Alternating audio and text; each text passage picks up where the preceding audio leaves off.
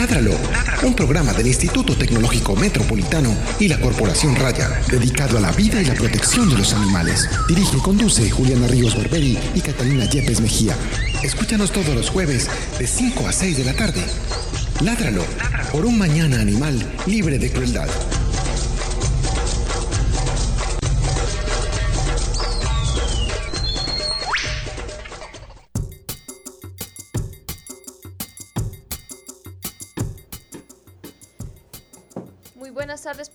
Nuestros oyentes de Ládralo. Mi nombre es Juliana Ríos Barberi, soy la directora de este programa y también soy la directora de la Corporación Raya. Yo soy Catalina Yepes, médica veterinaria de la Corporación Raya y codirectora de este programa. Ládralo es un programa de raya con apoyo del Instituto Tecnológico Metropolitano dedicado a la vida y la protección de, los animales. Recuerden que pueden escribirnos a través de nuestras redes sociales donde nos encuentran como Corporación Raya o también pueden eh, llamar a la línea telefónica 440-5135 si tienen alguna inquietud o algún comentario sobre lo que vamos a hablar el día de hoy en el programa o sobre cualquier otro tema que hayamos tratado anteriormente, pues que a pesar de que no esté el experto, Catalina y yo bregamos. A responder las preguntas que tengan. Eh, Queremos agradecer a Pilar Sepúlveda por la realización de este programa, a Gretel Álvarez por la, por la el ayuda y su cooperación en la parte gráfica. Ella es la que nos realiza los diseños de todo, prácticamente todas las piezas que salen gráficas en nuestras redes sociales. A José Julián Villa y Carlos Pérez por la música que escuchan en el fondo de nuestro programa y en, las, en, en la música en general. Y a Andrés Camilo Puentes por las cortinillas de nuestro programa. No me vas a presentar. ¿Ya te has presentado? Adelante, no. con.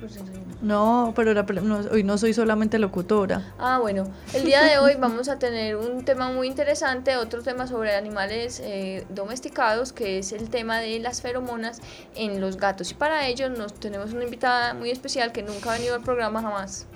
Eh, eh, para hablar de ese tema. Ella es la médica veterinaria Catalina María Yepes Mejía. Hola, ¿cómo están? Soy, la misma. Es Catalina, eh, como ustedes ya saben, ella es la médica veterinaria de Raya, es especialista en felinos, hizo su especialización en esta especie de animalito y eh, además es la, directo, eh, la una de las fundadoras de Raya y es la médica veterinaria cirujana de nuestros días de esterilización. A propósito, recuerden que todos los jueves tenemos días de esterilización, ella estaba allá a ella se la encuentran allá. yo, yo. Recuerden que pueden escucharnos a través de radio.itm.edu.co si de pronto a través de nuestro señal de Facebook eh, no están escuchando bien, eh, para que para que nos escuchen bien pueden escuchar ahí a través del portal de ITM Radio y recuerden pues que todos estos programas quedan colgados a partir de quizá dos días o tres en nuestra, en nuestra página web corporacionraya.org. Vamos con la noticia de la semana. Es momento, es momento, es momento de la noticia de la semana, de de la semana en Ládralo. En Ládralo. Bueno, me acaban de dar una, noticia, ya el teléfono no es 440-5135, sino que es 440-5100, extensión 5135. Entonces las personas que quieran llamar, eh, recuerden que pueden hacerlo a través de esas líneas telefónicas. Eh, la noticia de la semana pues es que hoy es el Día del Veterinario.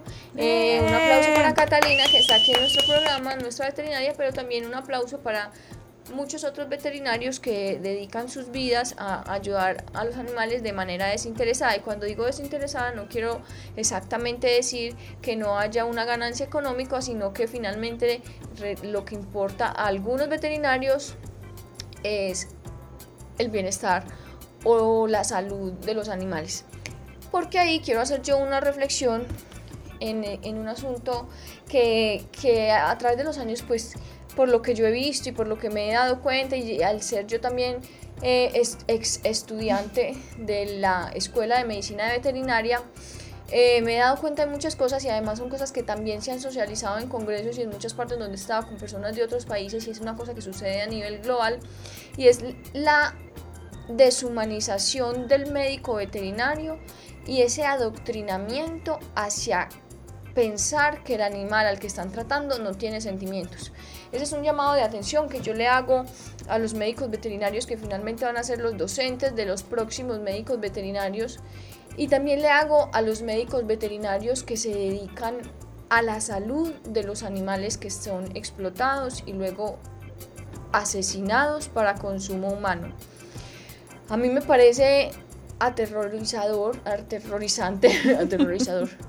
Si, fuéramos a tener bloopers ahí serviría un Me parece aterrorizante, me parece bastante extraño que un profesional de la salud ayude a que a un animal lo maten. A mí eso me parece que, eh, que no tiene fin, o sea, eso no tiene cabida. Es como si un médico eh, promoviera la salud de un niño que después va a ser violado, que va a ser asesinado, que va a ser esclavizado. Entonces, mi llamado de atención es a o llamado pues como a la acción, es a que los veterinarios que les duelen los animales verdaderamente, a los que han decidido eh, llevar una vida sin maltrato animal, que el maltrato animal está en muchas formas de la existencia humana, pero esos veterinarios valientes que han decidido tomar la decisión de no ser parte de ese círculo de abuso y maltrato a los animales, que le enseñen a los futuros médicos veterinarios a no ser indiferentes ante el dolor de ellos. No, no creo que se necesite una ley, no creo que se necesite que 800 millones de expertos digan para que nosotros como personas entendamos y, y, aceptemos, sin ninguna necesidad de ser inferiores o superiores, aceptemos que los demás animales también sienten, que tienen unas vidas diferentes a las de nosotros, que no se comunican igual, que no tienen las mismas necesidades, que no proyectan hacia el futuro las mismas cosas que nosotros, pero que en sus vidas de ellos, que les pertenecen solo a ellos, sus propias eh, motivaciones, sus propios miedos, sus propias cosas que no tienen por qué parecerse a las de nosotros y que porque el hecho de que no se parezcan a las, a las de nosotros no quieren decir que sean descartables. Entonces, pues mi, mi, llamado es a que los médicos veterinarios entiendan que no están lidiando con aparatos, que no son carros, no son máquinas que tienen garantía, no son máquinas para explotar, no son máquinas para sacar provecho, son animales sintientes, iguales a nosotros, que necesitan y tienen el mismo derecho a habitar ese planeta en libertad y con tranquilidad y seguridad. Qué opina de eso, Catalina?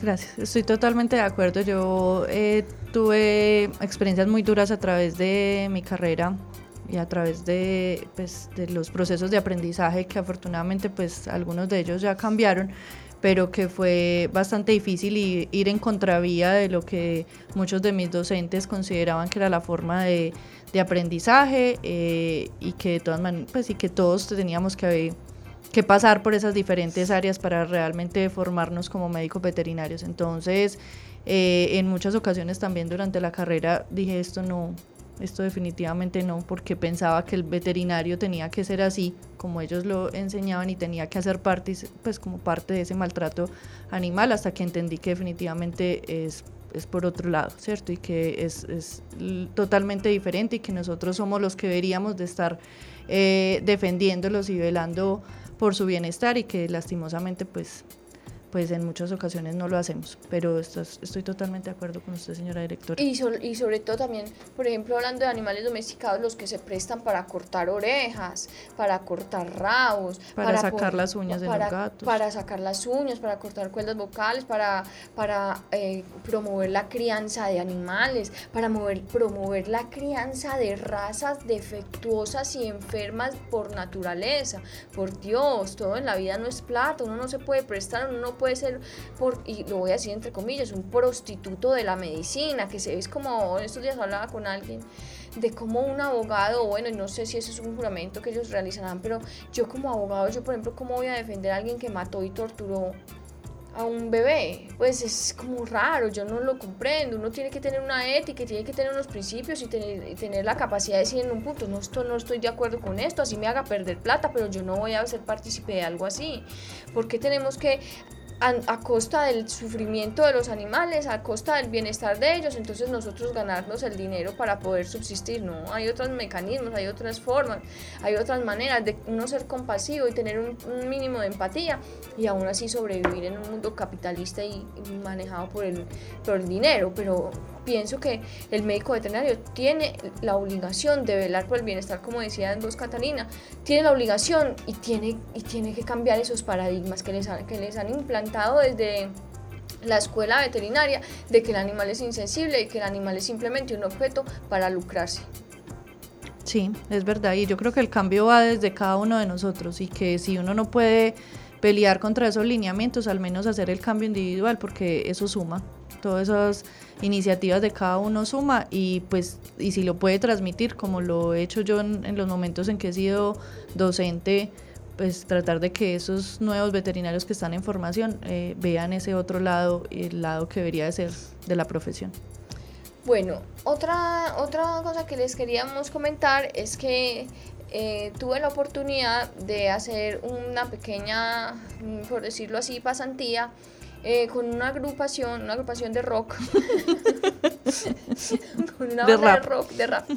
Mentiras, con, una, con un grupo de los Estados Unidos que realiza esterilizaciones de alta calidad como las nuestras eh, de forma masiva con un alto volumen. Eh, ellos trabajan en las islas, en varias islas del planeta Tierra, especialmente del, del, hemisferio occidental, y en este caso pues estuvimos en la isla de en una de las islas de las Islas Galápagos, en la isla San Cristóbal. Eh, ellos allá han trabajado cercanamente con la Agencia de Bioseguridad de las Islas Galápagos y eh, mostrándoles que la solución al problema de sobrepoblación de perros y gatos no es la matanza como se ha venido haciendo en muchas partes, que es acabar y matar a los animales, porque sí, la, de, la población descontrolada tiene muchos impactos, no solamente en las relaciones con el ser humano, que es lo que más le importa a la gente, sino en el equilibrio del ecosistema y en la biodiversidad. Entonces la, Agencia de, Bioseguridad de Galápagos es una agencia que vela por mantener intacto esa riqueza biológica que hay en la isla y pues... Mm, siempre, se, siempre han estado como muy pendientes de esas especies que se llaman invasoras. No estamos diciendo que el perro sea un invasor, bla, bla, bla, sino que son especies que se denominan invasoras porque no pertenecen a ese, a ese territorio y porque tienen un impacto grande en la población local. Pero es que sí están invadiendo, o sea, está bien dicho el término. está bien dicho en, en, Sí, está bien dicho, pero suena un poco fuerte. Entonces, eh, eh, ellos estaban, eh, fuimos a realizar cirugías de esterilización, algunos animales ellos ya han trabajado allá durante 15 años y es algo que nosotros hemos dicho mucho, eh, no se logra nada con ir una sola vez y, nosotros hemos podido repetir las partes donde hacemos esterilizaciones siquiera en algunas veces, pero nos gustaría, obviamente, y por falta de recursos, nos gustaría poder intervenir más veces esterilizamos bastantes animales, se atraparon varios gatos ferales, fue una experiencia muy buena que me enseñó muchas cosas y la que más importante creo yo que me enseñó es que nosotros es aprender a reconocer lo de uno. Nosotros realizamos cirugías de esterilización muy bien realizadas, o sea, yo no es por, no era por dármelas ni nada, no era por chicanear. No era por chicanear, pero yo me sentía muy orgullosa cada que veía lo que ellos hacían, no porque ellos lo hicieran mal, sino al contrario, porque había cosas que ellos hacían que ellos tienen una capacidad económica mucho mayor que la nuestra, tienen una capacidad en recursos mucho mayor que la nuestra y distinta. Ellos tienen medicamentos distintos, eh, manejan las cosas distintas, pero aún así uno haciendo un comparativo y no estoy diciendo pues que ellos no tengan defectos ni cosas por mejorar, porque todo el mundo tiene cosas por mejorar, el que diga que no tiene cosas por mejorar es porque ya se murió. Pero entonces, eh, a pesar de que ellos tienen cosas por mejorar y nosotros también tenemos cosas por mejorar, eh, me siento muy orgullosa de decir que nuestras cirugías de esterilización son muy bien hechas, son muy bien ejecutadas, son muy pero muy responsables, no solamente con el animal, sino también con la familia del animal, con el medio ambiente, con los voluntarios que trabajan en ellas, que no es, no es algo que se deba tomar a la ligera. Entonces, eh, yo sí pues felicito al grupo de trabajo de Raya por haber logrado, pues por, por finalmente acatar todas las recomendaciones que se le dan, todas las capacitaciones que se les han hecho, eh, tratar por tratar cada vez de hacer las cosas mejores junto pues a nosotros que somos los que las que los estamos dirigiendo y, y, y, pues a las personas que han confiado en nosotros, de verdad que nosotros no los estamos defraudando porque nuestras cirugías son muy buenas, aprendí eso, aprendí que tenemos que valorar lo que estamos haciendo porque lo estamos haciendo muy bien, me siento muy orgullosa y muy feliz de que las cosas estén funcionando como están funcionando. Eh, bueno, ahora sí, entrando en el tema del día. Eh, Catalina, cuéntanos cuáles son tus hobbies. Eh, me gusta... mm, Me gustan los caballos. No, no, no, esa no. me gusta leer, me gusta eh, salir a caminar con mis perros, me gusta dormir. Mm, ya. Que si alguna vez tienen una discusión seria sobre si dormir es un hobby. Eso. Pero es, pues es que yo disfruto de dormir, hay gente que no disfruta. No, hay gente que no disfruta dormir porque no duerme.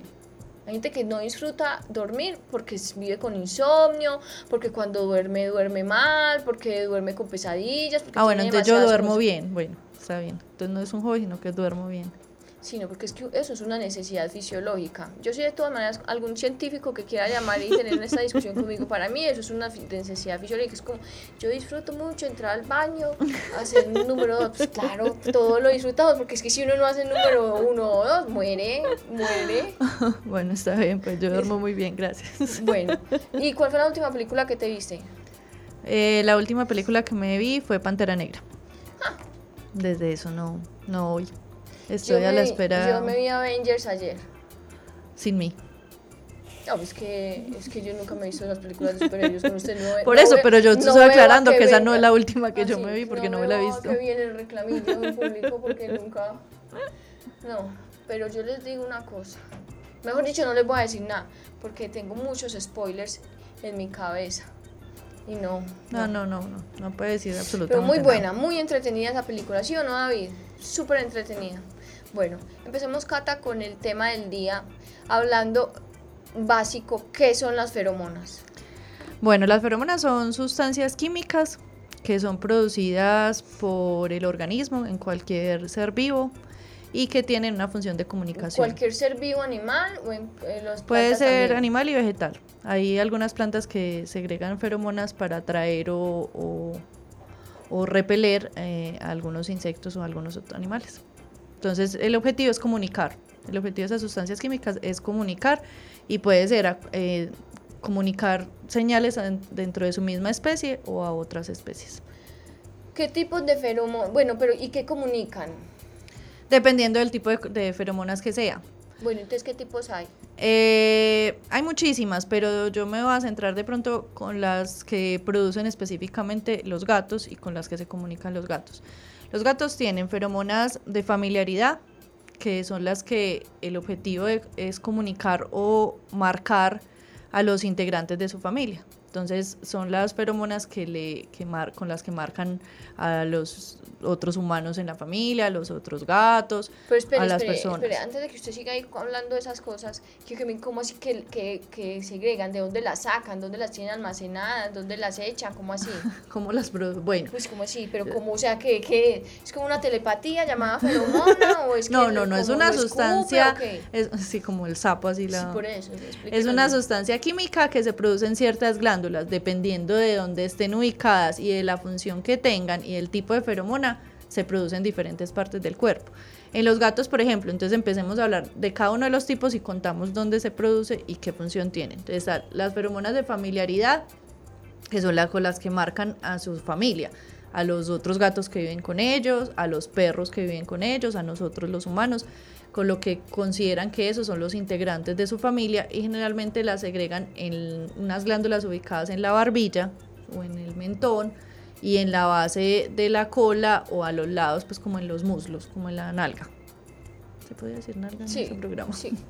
Ahí se producen ese tipo de feromonas y al frotarse contra nosotros o contra los otros integrantes de la familia, dejan esa sustancia impregnada. Le salen como por los poros. Sí, sale como por el mismo poro donde están eh, el pelo, pues, o el, donde nace el pelo, por ahí mismo salen esas sustancias que no son pues en exagerada cantidad, ni son visibles, ni, ni, ni detectadas por nosotros, por ejemplo, por los humanos. Nosotros no tenemos esa capacidad de detectarlas. ¿Dónde se detectan?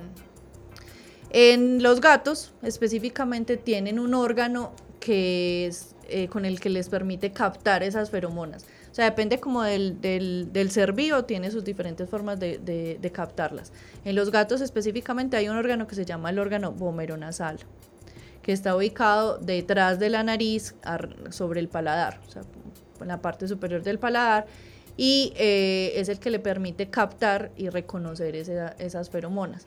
Por eso no sé si los que tienen gatos han visto que los gatos cuando están muy concentrados oliendo, porque realmente no están oliendo, sino que están captando esas feromonas, abren un poquito la boca y con la lengua chocan hacia el paladar. Hacen un movimiento como de, de concentrarse, abrir la boca y paladear un poquito para que ese olor llegue hasta el órgano vomero nasal. Las vacas también tienen vómero nasal y los caballos cuando hacen así. Cuando suben los, labios, sí. por eso digo, depende del, del, del animal, lo logran detectar a través de este órgano. Bueno, ¿qué otros tipos de feromonas hay? Entonces están las de la familiaridad, están las de territorialidad, que son las que utilizan para marcar el, el territorio, pues el, el, espacio donde viven. Eh, pueden segregarse a través de la orina, a través de las heces o también a través de las almohadillas en el momento en que ellos hacen el movimiento de, de marcaje con las... De rascar. De rascar con las manitos, con los eh, miembros anteriores dejan también al frotar con las almohadillas impregnadas estas feromonas. Entonces hay que identificar cuando un gato, por ejemplo, hace solamente el rascado por, por, por diversión y cuando verdaderamente está haciendo marcaje, que generalmente estira las manos, pues estira los miembros anteriores y los al mismo tiempo baja las dos manos, o hace ese movimiento hacia abajo. Y deja marcaje eh, visual porque deja marcadas las uñas y al mismo tiempo deja marcadas las feromonas a través de sus almohadillas. Esas serían las de territorialidad. Están las, las feromonas sexuales que tienen como función atraer, en el caso de las hembras, atraer los machos, o sea, su función sí es única y exclusivamente sexual y también se pueden segregar a través de la orina. Eh, y están las feromonas de alarma, que son las que se eh, segregan de manera involuntaria en el momento en que están muy asustados y también pueden salir a través de orina y heces y por eso es que los gatos, por ejemplo, se orinan y se defecan con los procesos de manipulación cuando se están transportando o cuando se están manipulando, en el caso pues como de nosotros de los médicos veterinarios. Que huele realmente asqueroso. Huele mucho más fuerte que la orina común que, o que las heces que comúnmente pues eh, hacen en su caja de arena. Es por esas feromonas que están eh, producidas en ese momento y que, su, y que se, se, segregan de manera involuntaria, porque esas otras características. Hay feromonas voluntarias que hacen un movimiento para segregar, o sea, hacen un movimiento para marcar, y hay feromonas como estas, las de alarma, que son totalmente involuntarias.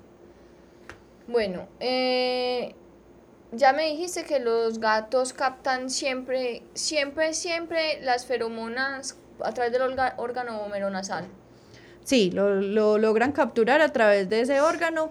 Eh, igual no siempre es tan evidente pues como el, movimiento y el, el, paladear, que es, lo, que es como la, el movimiento de Flemen, que es ese, ese abrir de boca y, llevar la lengua hacia arriba para traerlo. No siempre es tan evidente, eh, pero, pero siempre van a utilizar ese órgano homeronasal para, hacer la, para captar esas feromonas. Bueno, entonces un gato llega y, y capta unas feromonas. ¿Cuál es la, la, acción ahí? ¿Qué pasa después? Depende de lo que esté eh, como asimilando, ¿cierto? Si es en el caso de las feromonas sexuales, pues finalmente el objetivo de esa es que la hembra traiga al macho. Entonces va a ser la búsqueda de, de la hembra que dejó pues como la marca de orina. En el caso de los, del territorio, el objetivo de esas eh, feromonas de territorialidad es dejar claro que ese es un territorio donde ya hay un gato. No importa si es macho o es hembra, que eso es otra cosa que también la gente se sorprende. La gente cree que solamente los machos marcan con sus feromonas de territorialidad, ¿no? Las hembras también, y las hembras son bastante, bastante dominantes y bastante territoriales.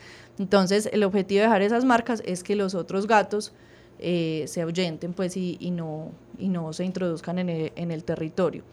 Los de familiaridad simplemente lo que está garantizando es que este es mi, mi, gato hermano o este es mi perro hermano, por decirlo de alguna manera. Hace parte de mi familia y es común para mí, yo no tengo que estresarme con su presencia. Por eso es tan importante eh, eh, estas, estas feromonas porque los gatos son supremamente controladores. ¿cierto? Entonces, ellos les encanta que su espacio huela a ellos y que las personas que vivimos en ese espacio o que conviven con ellos también huela a ellos. para ellos sentirse tranquilos y que todo está bajo su control. Por ejemplo, la gente dice, ah, es que cuando yo llego a la casa mi gatico es súper querido y se frota y da vueltas y se, se frota conmigo, es que me quiere mucho. Pues realmente sí es una forma de manifestar su afecto, pero lo que está haciendo principalmente es dejar esa marca de feromonas de familiaridad porque usted la perdió en el momento que salió a la calle y se impregnó de un montón de olores diferentes. Entonces, cuando uno llega a la casa, el objetivo es volverte a marcar para reconocerte y para que ese olor sea el característico de esa familia. A nadie le interesa si yo llego oliendo a familiaridad o no.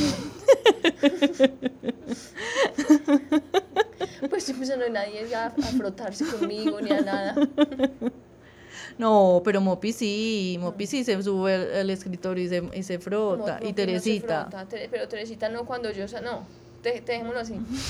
Eh, Teresita no se frota cuando eso, sino en cualquier momento. Ella es amor. Ella sí es amor. Ella, eso sí es amor. Y Teresita a veces hace una cosa muy graciosa, que es que llega y levanta así la nalga y la cola y es que, pues no sale nada sino que la mueve así como bailando champetica pequeña. es como un movimiento muy leve la colita. Pero posiblemente sí alcanza a rociar, lo que pasa es que para uno es demasiado imperceptible. pero yo he visto otros gatos que sí se les ve el chorro así Ajá, el chorro de la... o sea, ahí en ese momento está marcando con orina y esa orina está impregnada con las feromonas, pero hay momentos en que solamente salen restos de esas feromonas y no alcanza uno pues a dejar el charquito, a dejar las góticas y no están ellos no alcanzan, entonces para uno no es tan perceptible. Pero esa telita es muy pendeja porque, pues no quiero decirle a la gatica pendeja ni nada, pero deja siempre sus feromonas en, en un lado de la cama que a nadie le interesa. Es en el suelo, pues eh, ahí al lado de la pata, o sea, ¿a quién le interesa eso ahí? ¿A quién? Ah, pero ella está dejando claro que eso es de ella. No, pues está equivocada porque ni siquiera duerme ahí, pues es... Teresita tiene problemas. Eh, entonces... Nosotros realmente no podemos percibir las feromonas, pero finalmente nosotros tenemos un órgano nasal bastante ñurido. Atrofiado. atrofiado. Gracias por la palabra. Estabas buscando esa palabra más sofisticada. Atrofiado y pues nuestro olfato también. Eh, pero eh, eh, otras especies con el órgano nasal mm, íntegro y con buen olfato pueden percibir las feromonas de los gatos. Las pueden percibir, pero posiblemente no van a tener una comunicación, o sea, no le van a dejar un mensaje, ¿cierto? Digamos que los ¿Es perros... otro idioma? Es otro idioma, es, idioma gato y yo hablo perro. Entonces, puede que sí las perciba, puede que sí las identifique, puede que sí sienta esos olores, pero para mí no son significativos y yo no voy a dejar de cruzar este territorio porque esté marcado por un gato. En ese, en ese sentido... Pero no en forma desafiante, sino porque ni siquiera entiendo que es que me Sí, no entiendo, no... ajá, no entiendo para nada lo que está hablando este. Pero ese es el objetivo, por eso hay feromonas específicas para la especie para poder marcar adecuadamente la especie. Hay una cosa muy particular con, con las familias multiespecie, que fue otro de los temas Pueden escucharlo en nuestra página web. De, de este programa. Y es que, es que los gatos, como les decía ahora, les interesa mucho que todos los miembros de su familia vuelan a ellos. Y cuando esas feromonas se pierden, ellos mm, pierden totalmente la identificación de, de, ese otro ser de la familia. Por ejemplo, tengo un gato y un perro y llevé el perro a la peluquería y cuando regresó el gato ya no lo identifica. Entonces la gente no logra entender eso. O viven dos o tres gatos y llevé uno de mis gatos eh, al médico veterinario o estuvo hospitalizado, bueno, lo tuve que sacar por algún motivo, regresó a la casa y el gato que quedó en la casa no lo identifica. Es porque en ese momento, en esa manipulación, en esa... Eh, si lo bañaron, si lo, si lo perfumaron, porque muchos de los perros pues los impregnan en, en loción, y si además estuvo en contacto con otros animales, se perdieron esas feromonas de familiarización que tenía el gato y con el que había marcado a todos sus integrantes de la familia. Y en el momento en que se pierden, ellos lo dejan de identificar. Hay que, eh, pues les quiero contar además que es que el gato es muy miope. El gato ya a una distancia de 50 70 centímetros ya no está viendo la forma, pues ve solo como la forma y no ve los detalles de ese gato o de ese perro o de nosotros.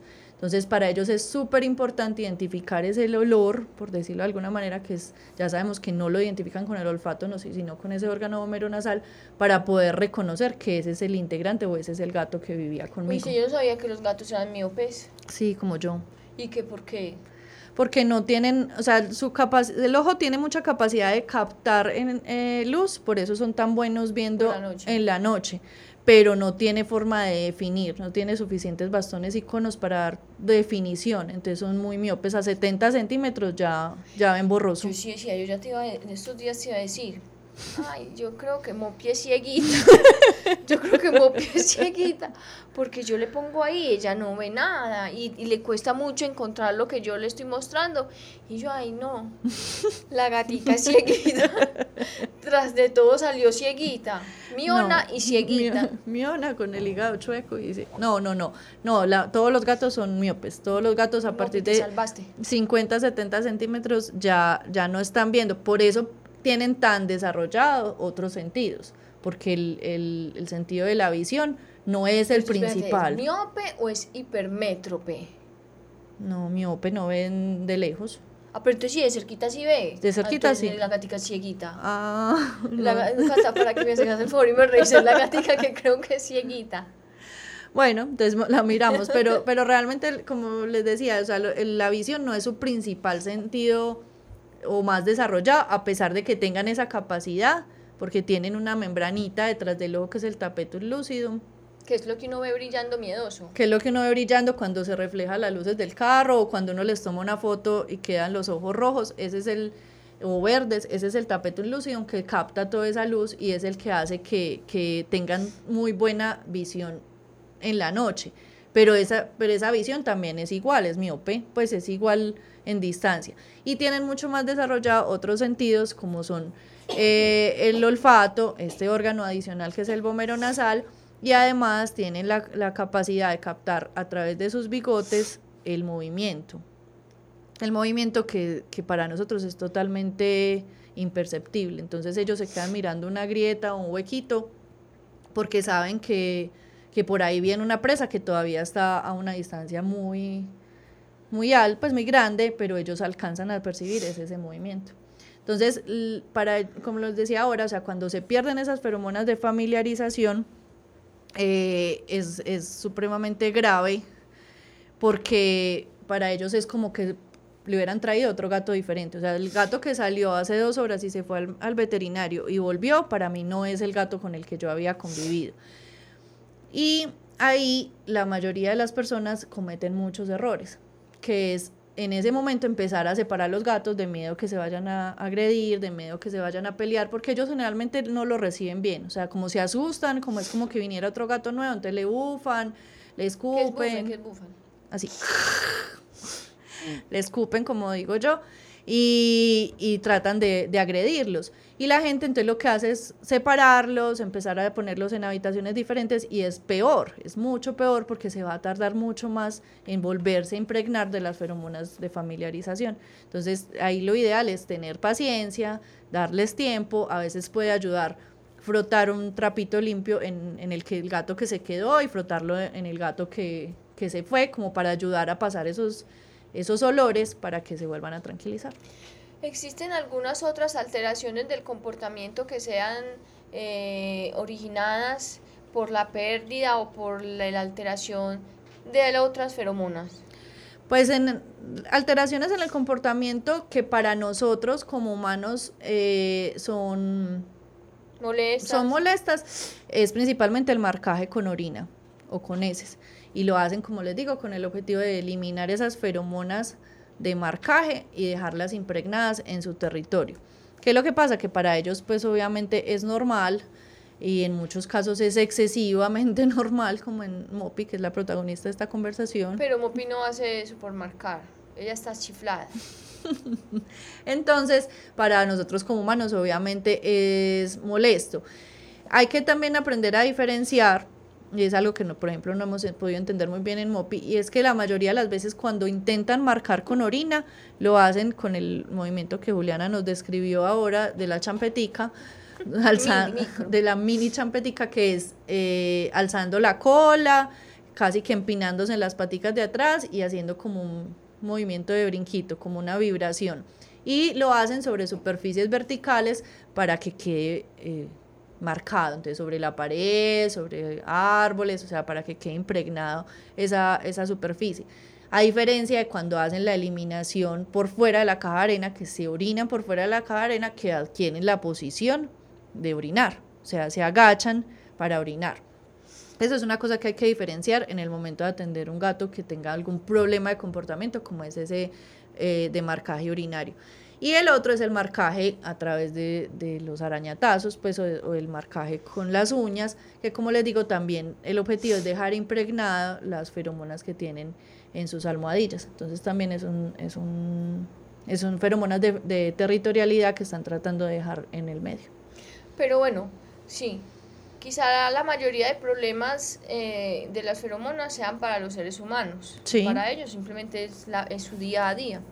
Pero por ejemplo, el hecho de que dos gatos que antes eran amigos por un problema, por una situación de que uno de los dos salió y se impregnó de otros olores y ya el otro no lo reconoce, puede ser también un problema de bienestar para el animal.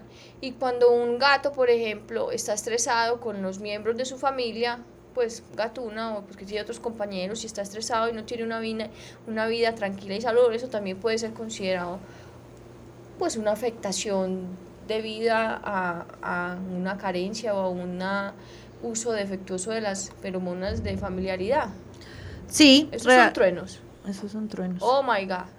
Realmente, eh, en los casos, o sea, yo creo que hay que entender también que no todos los gatos son amigos entre sí y que las familias o las casas con muchos gatos eh, no, no se puede pretender que dentro de todos, o sea, todos sean amigos o todos se lleven bien. Los gatos son semisociales y, y, no siempre eh, forman como buenas amistades entre ellos. Aunque puedo ser muy amigo de este, eh, acostarme con él al lado, así calarnos entre nosotros, eh, pues compartir, puedo no ser muy amigo del otro. O sea, en caso de tres o cuatro o más, como el mío. Entonces, eh, hay gatos que son, prefieren estar mucho más aparte de los demás y que generalmente son como los amargados de la, de la casa.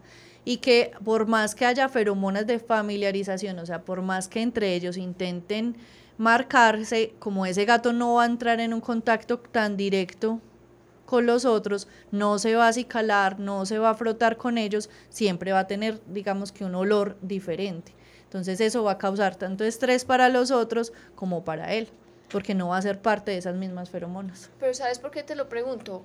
Eh, eh, últimamente, actualmente, se ven mucho en el mercado las feromonas sintéticas, que pues ya quiero que hablemos un poco de ellas, pero que muchas veces están dirigidas a tratar problemas de socialización o, o, por lo menos problemas individuales en los animales intranquilos, que están muy estresados, que no tienen sosiego.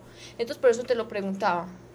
Las feromonas sintéticas, en el caso, por ejemplo, de los difusores y de los spray, que hay de diferentes eh, marcas en el mercado, eh, tienen, es un tipo de feromona territorial, o sea, es específicamente de territorialidad, no es de familiaridad, que lo que está buscando es eh, ayudar en los procesos de adaptación con ciertas situaciones en el hogar. Por ejemplo, con un cambio de casa, entonces se recomienda que, como obviamente la casa anterior todo estaba marcado por ello, los muebles, los espacios, eh, en al, antes de llegar a la casa nueva se conecte este difusor, que es como un aparatico que se conecta a la luz, va calentando esa... Como un ambientador. Esa sustancia química y eso se, se esparce en el ambiente, nosotros no las, no las sentimos, es solamente para ellos. Entonces eh, se conecte previamente para que el espacio quede ya impregnado con esa feromona de territorialidad. Tengo una pregunta. Señor. No, pues termine a ver si la responde.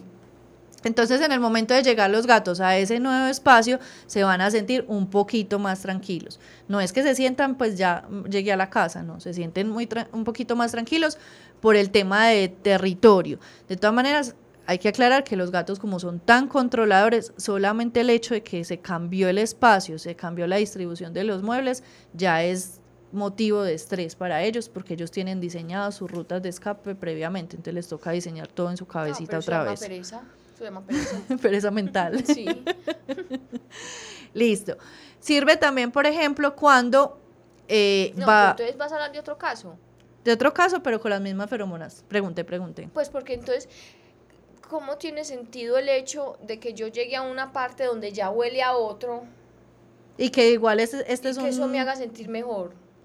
No es que huela a otro, o sea, es que huela a gato, por decirlo de alguna manera, pero no hay, no es un, o sea, hay diferentes tipos de, de feromonas de territorialidad, o sea, hay F1, F2, F3. Esta digamos que es muy general, pero no es que yo vaya a dejar, no por eso es que yo no vaya a, a, a igual a frotarme y a dejar ciertas marcas con mi feromona específicamente, pero sí me voy a sentir mucho más tranquilo en el espacio, porque ya hay una feromona. Ya hay una. fe- Hiciste el, el GIF. Yo, quiero, yo quiero que pongamos la comparación de esa niña y, y, y Julián haciendo esa misma cara. Entonces, ya hay, un, ya hay una feromona en el espacio que me deja un poquito más tranquilo. Pero no es que, sin- que esa sea mi feromona, porque es imposible. O sea, no podríamos sacar sustancia de cada eso, gato es que para esa eso. es mi pregunta. Sí, sí, sí, entonces si yo- yo llego y no huele yo a te mí, estoy sino que huele a entendiendo. otro man que yo ni siquiera sé quién es. Yo digo, pero ¿qué es esto? Me trajeron aquí, a este espacio, y ahora tras de todo esto ya está untado de otro. Pero por eso te digo, o sea, dentro de los tipos de feromonas, dentro del grupo de territorialidad hay diferentes feromonas. Entonces hay una que es como muy general, que es la que utilizan para hacer eso, que es F- F3, que es la que utilizan para esos productos sintéticos, pero ya hay otras como más específicas de cada individuo. Porque si no, entonces también tendría la necesidad todo el tiempo de cuatro gatos, cada uno marcar con diferentes feromonas su casa y sería una guerra permanente. Entonces digamos que cuando ya hay un exceso de marcaje, cuando yo ya quiero marcar con las mías, es cuando ya empiezo a orinar, cuando ya empiezo a arañar para dejar esas, esas marcas. Por eso, por ejemplo, en, es el otro caso que les iba a decir, donde funcionan las feromonas sintéticas, es cuando ya hay un marcaje urinario o hay un marcaje por araña- arañatazos, para tratar de disminuir esa necesidad de marcaje y que ya el espacio esté oliendo a la feromona. ¿Me hago entender? Otra vez carita de GIF. No, sí, yo entiendo, pero para mí no tiene sentido, ¿me entendéis? Yo, quizá porque no sé mucho del tema de las feromonas, pero no le encuentro sentido a que es que marque y me sienta más tranquilo, como... Me se siente más tranquilo porque ya ese territorio huele a esa feromona, pero no va a tener como esa necesidad permanente de estar marcando ya con orina o con arañatazos. Y Bueno. me voy a relajar un poquito.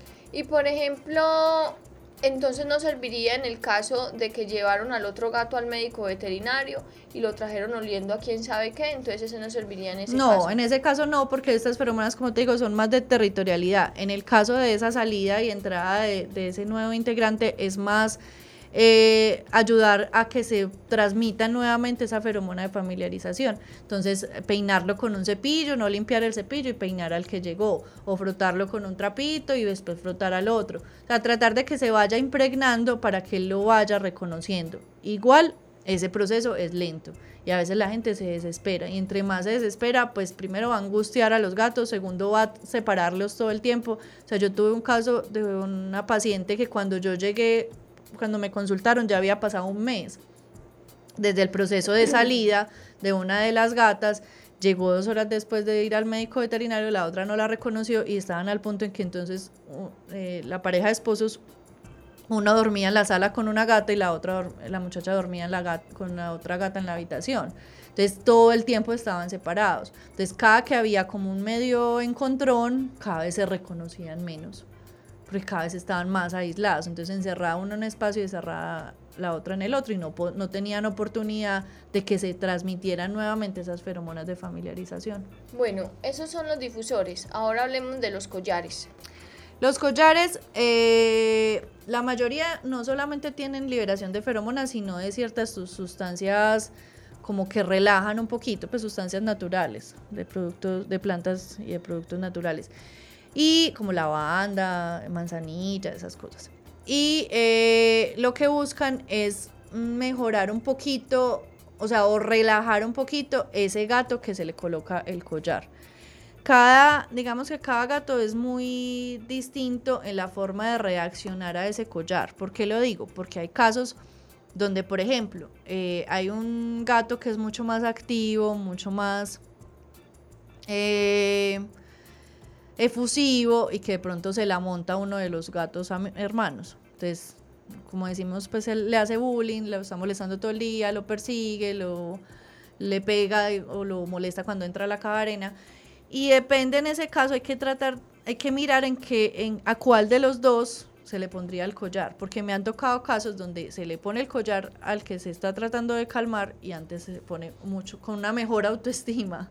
Y entonces no es que se relaje y se tranquilice, sino que antes se pone más eufórico y más efusivo. Al, bull, al, al bullier. Sí, y, al que le y al que le hacen bullying, entonces muchas veces el collar le sirve para relajarse un poquito y para mejorar esa autoestima. O sea, para mejorar y digamos que defenderse un poquito del otro gato. Entonces, no siempre la reacción va a ser la, igual para todos los gatos. En esos casos, y hay, y hay gatos que definitivamente no les funciona, pues que no tienen ningún tipo de reacción y que la gente, los propietarios no logran identificar una mejoría. Entonces, hay que mirar en cuál de los casos se utiliza el collar y qué tanto, eh, qué tan efectivo puede ser. Eso no es eh, siendo una sustancia química maligno en alguna medida para los animales. No, realmente es una sustancia muy volátil también. O sea, volátil es que explota. No, se evapora, ah, pues se, desaparece muy fácil. Por ejemplo, los spray, el que viene en spray solamente tiene duración de dos horas. Entonces, por eso en algunos casos se utiliza el difusor, porque se quiere que se permanezca mucho más tiempo, y en otros casos el, el spray, por ejemplo, para un transporte, para echarle al guacal o para echarle al carro si lo van a transportar de un lado a otro, o en el momento de la atención del veterinario para echar en la mesa de atención o echarse en las manos. Es mucho mejor el spray y a las dos horas ese, ese olor desaparece. Entonces también sucede con lo de los collares y los difusores. Qué susto. Hay muchos ruidos hoy. Y los difusores que, que ayudan a permanecer mucho más eh, la sustancia eh, en el tiempo. Bueno, eh, de todas maneras, pues eh, muy interesante todo lo que dijiste, Catalina. Y creo que es también decirle a las personas que si tienen una duda, que de algún comportamiento, que su animalito tenga un gatico lo que sea, siempre consulte con el médico veterinario antes de tomar una decisión o antes de emprender un tratamiento, pues finalmente, como Catalina ya lo ha dicho, podríamos hacer feo por tratar de hacer bonito. Eh, Cata, ¿qué más quisieras agregar a nuestra conversación del día de hoy? Eh, yo creo que hay que dejar claro que a veces mm, pensamos mucho como humanos, tratando de entender comportamientos de los animales. En el caso pues mío de los, de los gatos, es un poquito difícil pedirle al propietario que deje de pensar como humano y piense como gato. O sea, son animales que tienen otros sentidos totalmente eh, pues son los mismos sentidos, pero desarrollados de manera muy diferente a la de nosotros. Entonces a la gente le cuesta eso. Entonces hay gente que les, le encanta mover los espacios, que le encanta mover dentro de la, dentro de la casa los muebles para acá y para allá, que le encanta... que le encanta eh, llevar muebles grandes nuevos. Y si tiene un gato, yo creo que de pronto sí hay que cuidarse un poquito de hacer esos, esos cambios porque a los gatos realmente no les gusta. Por eso es que no les gusta a muchas de las empleadas que trabajan haciendo la limpieza de las casas porque lo, utilizan productos muy fuertes, eh, que les molesta el olor y que finalmente lo que está haciendo es quitarle esas feromonas que ellos ya dejaron en el espacio y que trataron de marcar, o porque les mueven eh, las cosas dentro de, dentro de su espacio. Entonces, Ay, a mí también me da una rabia que me muevan las cosas. que me muevan, que te desorganicen la... Me da una rabia. Entonces, sí, pues, esa, hay que tratar de pensar un poquito, esa es como la invitación, tratar de entender que son otra especie totalmente diferente, con condiciones de bienestar diferentes a las de nosotros, que tienen necesidades diferentes y que de pronto ciertas cosas, como sacarlos de la casa sin necesidad, eh, también son cosas que los van a afectar y que para nosotros como humanos, aunque creemos que es, es lo más bacano del sí, que es lo mejor y que es, y que es muy bueno y que lo está disfrutando, les aseguro que no lo está disfrutando. Por eso Catalina hace todas sus consultas a domicilio para evitar sacar a la gatito o gatita de la casa y evitar que se estrese y después llegue a pelear con todo el mundo. Sí, ahí está la cuña. Ahí está la cuña, ya saben, Catalina Yepes. Cata Yepes en Facebook. Cata, muchas gracias. Muy interesante el tema de las feromonas. Espero que todos nuestros oyentes hayan aprendido mucho sobre lo que nos enseñaste el día de hoy. No, muchas gracias por la invitación. Feliz cumple, eh, feliz día del veterinario. gracias. Vamos a escuchar la agenda de la semana. Eventos, campañas, jornadas de vacunación, esterilizaciones, encuentros, conferencias. Todo en la agenda de la semana en Ládralo. Primero, ya. Primero le vamos a mandar un mensaje a Carlos Díaz. Cata también te ama. Te amamos. Bueno, hable por usted, hable por usted. Ah, bueno, yo te amo. Pues Mentira, Raya también te también, ama. también. Bueno, eh, primero tengo que decir que se me olvidó darle la noticia. Eh, el 5 de mayo se realizó el Global Big Day, Bird Day, que es pues como un evento que se hace a nivel mundial de avistamiento de aves. Aquí lo dijimos en nuestra agenda muchas veces. Y eh, pues se logró un gran número de, de pajareros que estuvieran en ese plan de estar avistando aves en en todo el mundo. Fue un evento que unió a muchas personas y que creo que eso debe de trascender más de si fue en Antioquia donde más se vieron o si fue en Pereira o en Chigorodó o en lo que sea, sino que es un evento que está uniendo a un montón de personas alrededor del mundo, alrededor de la biodiversidad, del cuidado de los animales y de contemplarlos en su hábitat natural sin dañarlos y sin forzarlos a que hagan piruetas y a que estén ahí recibiéndonos el alimento de las manos porque qué, ternu- que qué ternura, qué ternura los miquitos, vea cómo llegan donde uno, ellos llegan solos, ellos llegan solos, ellos, nadie, nadie los obliga, no, ellos llegan ahí solos a comer, no. Es bacano ver los animales viviendo las vidas que están Naturalmente, sí. diseñados para vivir, no la que nosotros queremos que vivan, la que ellos están diseñados para vivir y la que ellos disfrutan, viven y es la única en la que deberían estar. Y sus comportamientos naturales. Sí. Bueno, el día de mañana en el barrio Villa del Socorro, en la sede social en la calle 104B, número 4861, se realizará la implantación, la implantación, es que la implantación suena muy, muy, muy gracioso, se realizará la sí implantación del microchip. Eh, eh, gratuitamente. Recuerden que este es un servicio que presta el, municipio de Medellín, es gratis, usted no tiene que pagar absolutamente nada, eh, debe llevar únicamente la fotocopia de la cédula, la fotocopia de los servicios públicos y el animalito al que le vaya a poner el microchip desde las 8 y media de la mañana hasta las 3 más o menos de la tarde. Y eh, debe de llegar pues temprano porque se reparten unos cuantos fichos, de 50 a 60 fichos más o menos entre día, entre jornada. Y es solamente para habitantes de Medellín. Solamente para habitantes de Medellín. El 11 también habrá jornada de implantación de microchip en el barrio Boston, bar- en el Parque Obrero, en la ay, cerquita donde Gretel. En la carrera 39 con calle 58. Y el día, y ya no hay, ya no hay sino hasta dentro de 8 días, que es el jueves, y que hay en, permítanme un momento por favor, barrio Campo Valdés, que sí, es que aquí es muy maluco en este celular. Barrio Campo Valdés, Centro de Desarrollo Social, en la calle 81A, número 49A 59. Eh, también el 9 de, de junio, el sábado 9 de junio, tendremos día de esterilización colectivo en Laureles, en la institución educativa Lucrecio Jaramillo. Recuerden que esta eh, es un día de esterilización que nosotros nos ayuda a recoger fon- fondos para poder viajar por el país realizando esterilizaciones gratuitas de perros y gatos. Para inscribirse debe enviar al correo esterilizaciones arroba el nombre y teléfono de la persona responsable del animal y el nombre, especie, género y edad del animal.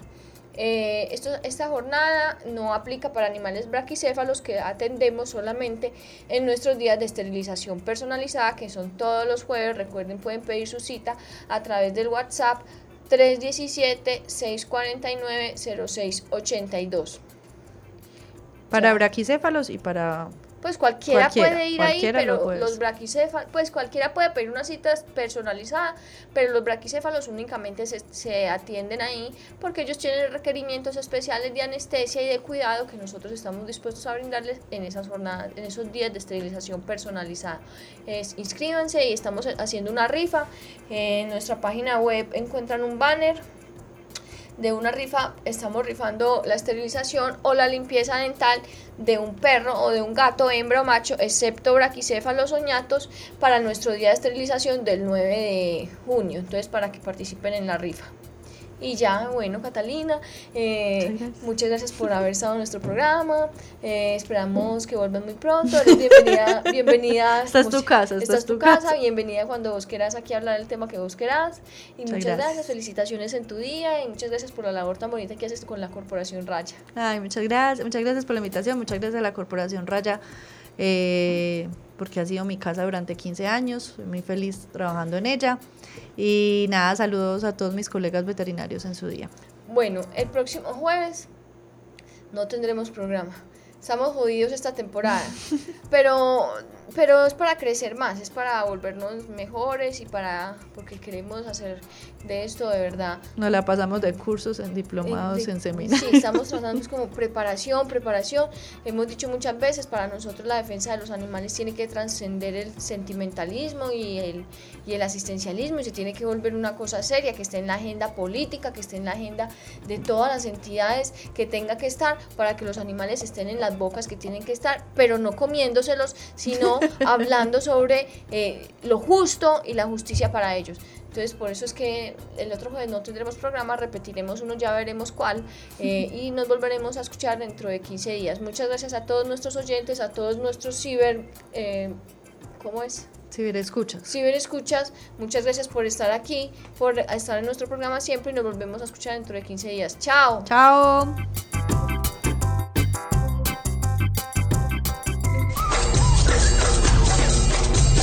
Ládralo, un programa del Instituto Tecnológico Metropolitano y la Corporación Raya, dedicado a la vida y la protección de los animales. Dirige y conduce Juliana Ríos Barberi y Catalina Yepes Mejía.